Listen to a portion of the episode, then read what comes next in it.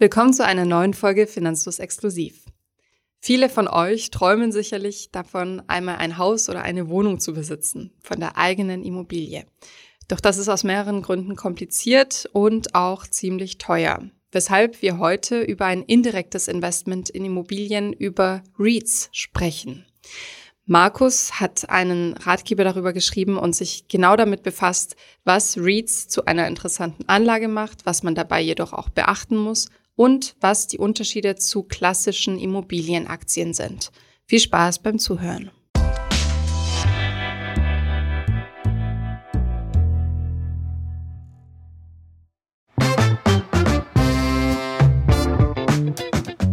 Immobilien kaufen oder nicht, das ist ein ganz großes, schwierig zu beantwortendes Thema.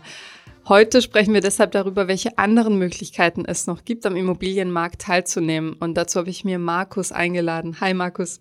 Hallo Anna. Was sagst du denn zu der Frage Immobilien kaufen oder mieten? Ja, es gibt im Prinzip zwei Aspekte, wie man diese Entscheidung fällen kann. Ähm, es ist zum einen eine Investitionsentscheidung und zum anderen eine Lifestyle-Entscheidung, zumindest dann, wenn man selbst drin wohnen möchte. Die Leisterentscheidung kann man keinem abnehmen. Deswegen würde ich sagen, wir beschränken uns auf die Investitionsentscheidung. Und da gibt es vieles, was dafür und vieles, was dagegen spricht. Dagegen spricht für viele Menschen, ich habe es mal rausgesucht, dass die Preise für Wohnimmobilien in Deutschland rasant gestiegen sind in letzter Zeit. Im zweiten Quartal 2021 um 10,9 Prozent im Vergleich zum Vorjahreszeitraum. Das war der stärkste Anstieg seit rund 20 Jahren. Natürlich haben sich auch andere Dinge geändert, wie die Zinskonditionen und so weiter. Das ist ein eigenes Thema. Aber das nur, um zu zeigen, ja, es ist tatsächlich so, dass die Preise tendenziell rasant steigen und das Interesse an Immobilien aber trotzdem nicht abnimmt und deshalb eben andere Formen des Investments in Immobilien immer interessanter werden. Und auch gegen eine Investition in Immobilien könnte sprechen, dass es ein Klumpenrisiko ist. Wir sprechen, wenn wir über ETS, über Aktien etc. reden, darüber, dass man seine Investition streuen sollte über möglichst viele Titel, möglichst viele Regionen, möglichst viele Branchen. Und wenn man sich ein Haus kauft, dann hat man natürlich sein gesamtes Vermögen in dieses eine Haus investiert und hat damit ein Risiko, das sehr mit diesem einen Objekt verbunden ist, mit dieser einen Region verbunden ist und mit diesem einen Markt verbunden ist. Ja, wenn man da eine Diversifikation durch äh, Käufe herstellen wollte, dann müsste man schon sehr, sehr reich sein, um in Regionen zu streuen, um verschiedene Arten von Immobilien kaufen zu können. Deshalb gibt es einen Umweg dazu, diese Diversifikation zu erreichen, nämlich Immobilienaktien. Das heißt, man könnte einfach in eine Immobilienaktiengesellschaft investieren, ein Unternehmen wie jedes andere, das aber vor allem Immobilien kauft, verkauft, vermietet, bewirtschaftet etc. Das Unternehmen generiert seinen Umsatz aus Mieteinnahmen, renoviert natürlich äh, im Idealfall die Gebäude und schüttet eine Dividende aus, die dann so ein bisschen gleichkommt mit dem, was man an Miete kassieren würde, wenn man eine Immobilie vermietet. Aber das hat auch seine Nachteile, denn man investiert in ein Unternehmen. Ein Unternehmen hat natürlich auch ein gewisses unternehmerisches Risiko. Das Unternehmen kann sich entscheiden, wir wollen stark expandieren, wir wollen unsere Gewinne reinvestieren, wir wollen sie nicht ausschütten, wir wollen uns noch einen weiteren Geschäftszweig aufbauen damit investiert man nicht allzu rein in Immobilien. Deshalb wollen wir euch heute eine Sonderform von Immobilienaktien vorstellen, und zwar die sogenannten REITs, was für Real Estate Investment Trust steht. Das ist eine Sonderform der Immobilienaktien, die relativ eng geregelt ist. Ja, REITs kann man eigentlich relativ einfach charakterisieren, müssen einen Großteil ihrer Gewinne an die Aktionäre ausschütten. Das ist eigentlich das äh, prägnanteste Merkmal. Und damit wird man so ein bisschen so gestellt, als wenn man selbst die Immobilie hätte. Wenn man selbst eine Immobilie hat, dann bekommt man die Mieteinnahmen, zieht irgendwie noch Instandhaltungskosten davon ab und das ist dann der Cashflow. Und dann hat man natürlich noch den Immobilienwert, der sich entwickeln kann und das zusammen ergibt die Rendite. Und bei REITs ist es relativ ähnlich, denn es werden um die 90 Prozent, dazu kommen wir später nochmal genauer, der Gewinne an die Aktionäre ausgeschüttet und dann hat man eben einen relativ ähnlichen Cashflow und dadurch kann das Unternehmen mit den Gewinnen natürlich auch nicht viel anderes machen. Was ich besonders interessant fand daran, ähm, ist, dass es weltweit REITs gibt und die ähnliche Rahmenbedingungen erfüllen müssen. Wir kommen gleich dazu, welche Rahmenbedingungen beziehungsweise Regeln das sind, an die sich Ausgeber von REITs halten müssen. Eine dieser Bedingungen ist, dass sie zu einem großen Teil in Immobilien investieren müssen und wie Markus gerade schon gesagt hat, eben diese Ausschüttungsregel, dass äh, ein Großteil des Gewinns an die Aktionäre geht. Markus, du hast dich ausführlich mit REITs beschäftigt. Bist du denn selbst investiert? Ja, ich habe tatsächlich zwei REITs in meinem Portfolio, also in meinem Spiel, in meinem Satellite-Teil meines Portfolios. Wir kommen, glaube ich, später nochmal dazu, äh, was für Arten von REITs es gibt. Die beiden REITs, die ich habe, das eine läuft in letzter Zeit nicht so wahnsinnig gut und investiert vor allem in Gesundheitseinrichtungen, Seniorenheime, ähm, Krankenhäuser etc. Und das andere in Sendemasten, in die Vermietung und den, ja nicht den Betrieb, aber vor allem die Vermietung von Sendemasten. Kenner unter euch werden jetzt erraten, welche Reads das sind. Und ihr könnt natürlich in den Kommentaren in dem verlinkten Artikel vielleicht mal versuchen zu erraten, welche beiden Reads das sind. Deine Reads äh, sind nicht in Deutschland ansässig, so viel schon mal vorab. Genau.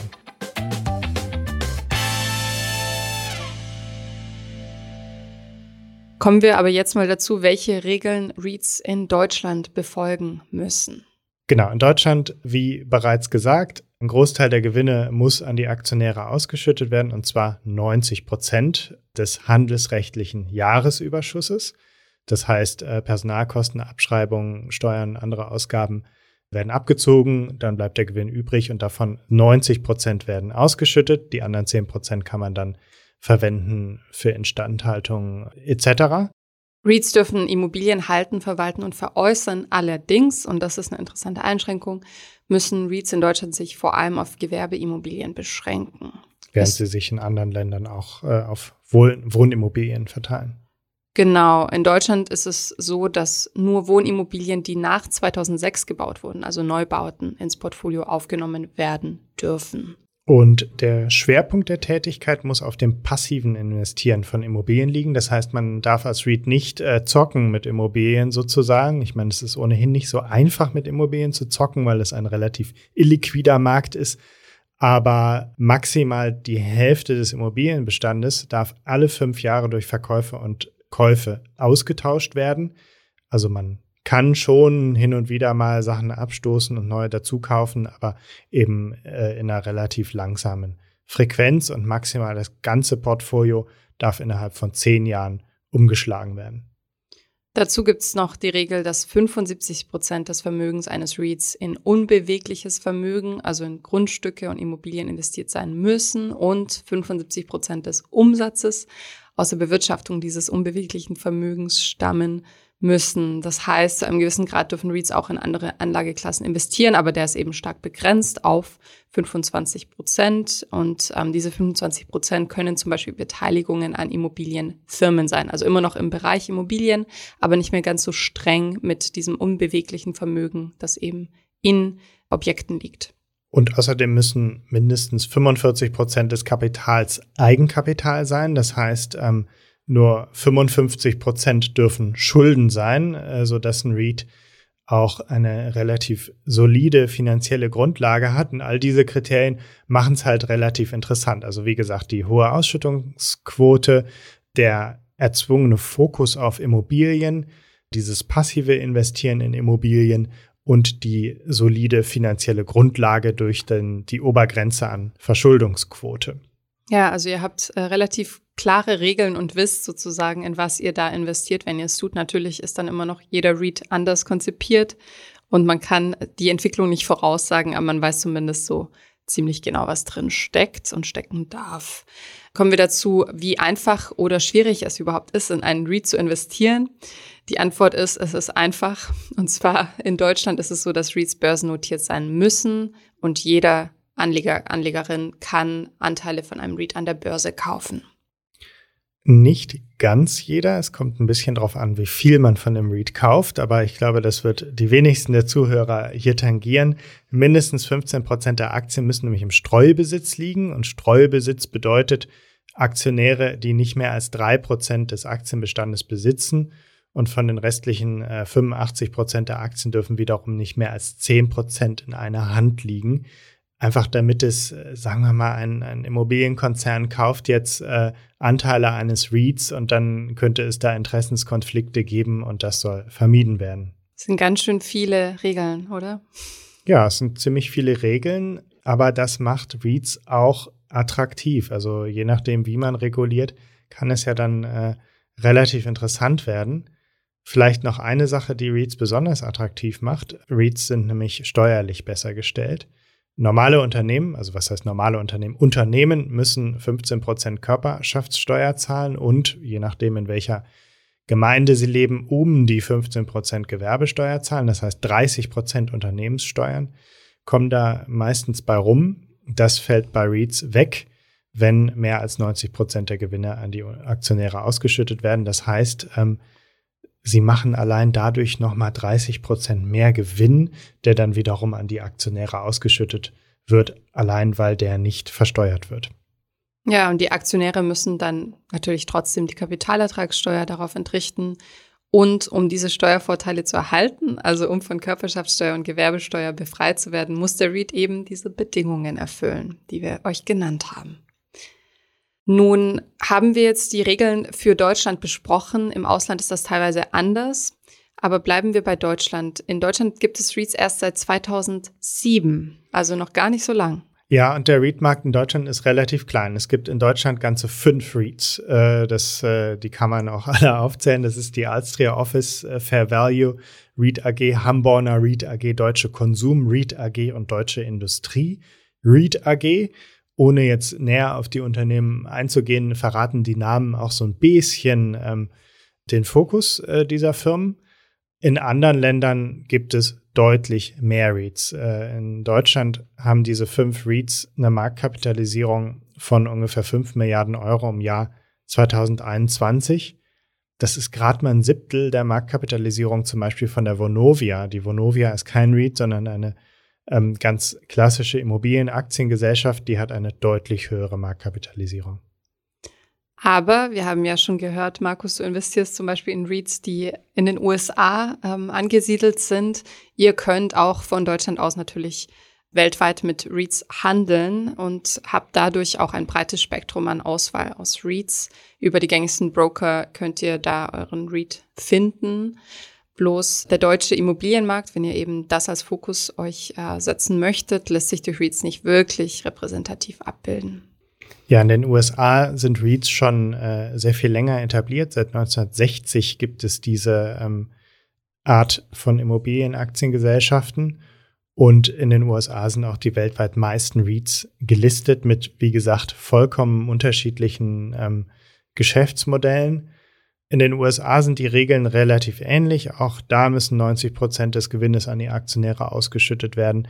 Allerdings müssen sie nicht zwingend börsennotiert sein so dass es auch einen relativ großen außerbörslichen REIT-Markt gibt. In Frankreich gibt es auch einen relativ breiten REIT-Markt. Da wurde irgendwann die Gesellschaftsform äh, geschaffen, das Pendant zu deutschen REITs, und die heißt Société d'Investissement Immobilier Coté. Und äh, in Frankreich haben tatsächlich die ähm, REITs oder dieses französische Pendant zu REITs die äh, klassischen Immobiliengesellschaften komplett verdrängt und es äh, gibt hauptsächlich REITs im Immobilienmarkt in Frankreich, weil offensichtlich die Regulierungen dort äh, als sehr attraktiv empfunden werden. Ja, ich bin mal gespannt, ob jetzt mit der Immobilienpreisentwicklung REITs auch in Deutschland nochmal Aufwind erfahren werden oder ob weitere auf den Markt kommen werden, weil fünf ist ja echt eine kleine Zahl. Ja, sie müssen halt gegründet werden. Ja. Kommen wir mal dazu, welche Arten von REITs es gibt. Denn wir haben ja schon gesagt, Immobilien ist so das gemeinsame, der gemeinsame Nenner. Doch es gibt natürlich unterschiedliche Arten von Immobilien und es ist ein äh, weit dehnbarer Begriff.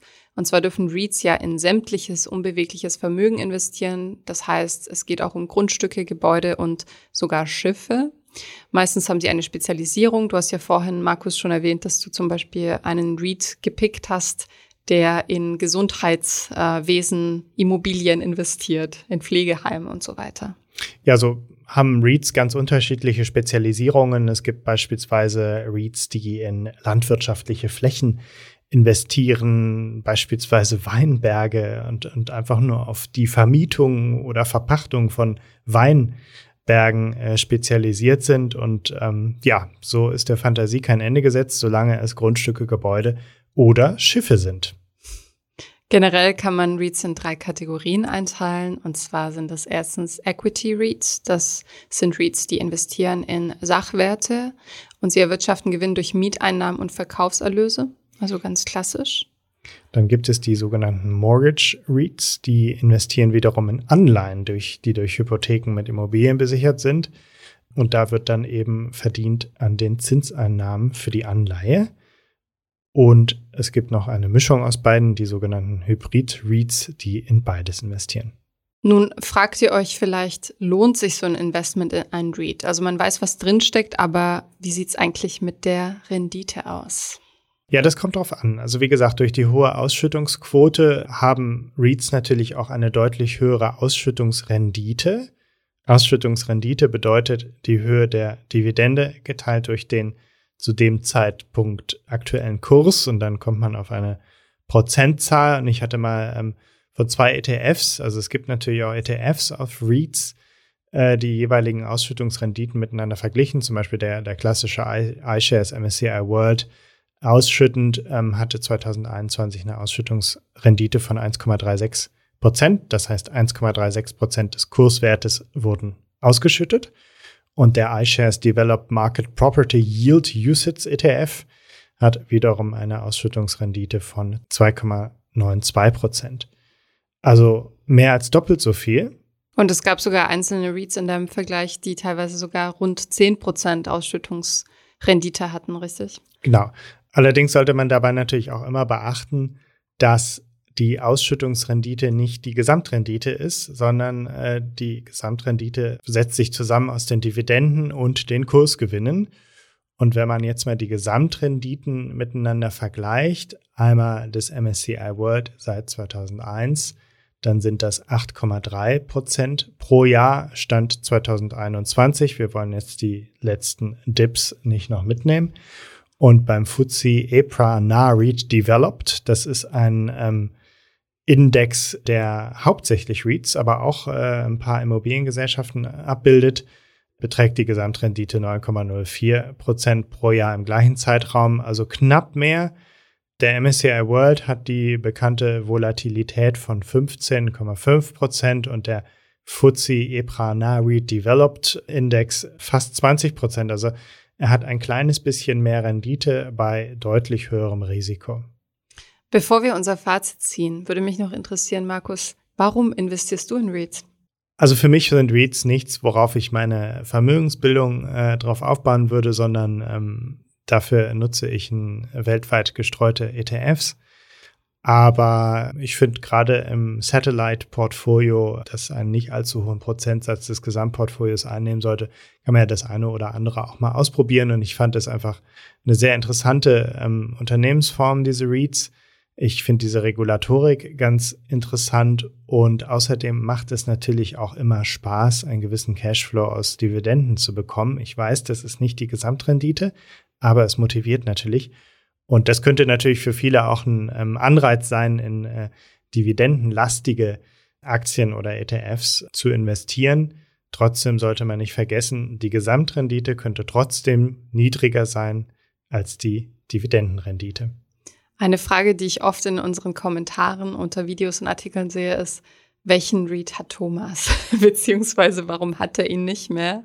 Und ich glaube, die Antwort ist relativ einfach. Er hat den Anbieter gewechselt und der Read war nicht mehr im Portfolio vorhanden. Ich muss gestehen, ich weiß nicht, warum er den nicht mehr hat. Ich weiß nicht genau, welcher es war, aber es war, also er hatte es ja auch mal in einem Stream geleakt, deswegen erzähle ich jetzt kein Geheimnis.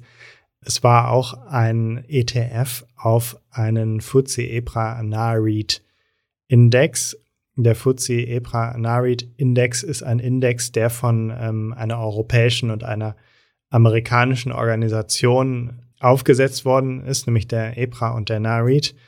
und der bildet eben viele Immobilienaktien ab. Ich meine, die Vonovia ist da auch relativ vorne mit dabei, weil die auch weltweit gesehen einer der größeren Immobilienkonzerne ist. Insofern nicht nur REITs, aber ähm, größtenteils REITs und natürlich auch sehr USA-lastig. Haben wir das auch mal geklärt? aber ich weiß nicht genau, welcher ETF es war, aber er hat einen der Indizes aus dieser FTSE EPRA Narit Familie abgedeckt. Die äh, bieten mehrere Indi Indizes an. Mhm.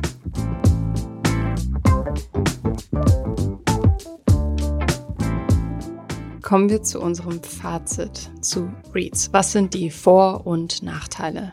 Also ein entscheidender Vorteil, davon haben wir ja eigentlich die ganze Zeit geregelt, es ist eine deutlich enger regulierte Unternehmensform als sonstige Aktiengesellschaften und das kann eben für viele attraktiv sein. REITs bieten dir die Möglichkeit, breit diversifiziert in Immobilien zu investieren mit geringerem unternehmerischen Risiko als bei Immobilien AGs wie zum Beispiel von der Vonovia. Und was natürlich sehr verlockend ist, durch die 90 Prozent Gewinnausschüttung an Aktionäre generieren die durch die Ausschüttungen einen relativ hohen Cashflow im Portfolio. Wie gesagt, nicht zu verwechseln mit Rendite. Es gibt bei REITs eine geringere Einstiegshürde im Vergleich zum Immobilienkauf. Und zwar kannst du da auch schon mit kleinerem Budget anlegen in Immobilien. Und vielleicht äh, auch ganz entscheidend, man muss nicht bei der Bank anklopfen und nach einem Kredit fragen. Und der CEO des REITs ruft auch nicht an, wenn der Abfluss verstopft ist. Die Nachteile sind, dass der hohe Cashflow, den REITs dir bieten, keine hohe Gesamtrendite bedeuten muss, wie wir ja auch schon besprochen haben. Und zwar kommt das oft auch mit einem höheren Risiko oder mit einer Volatilität.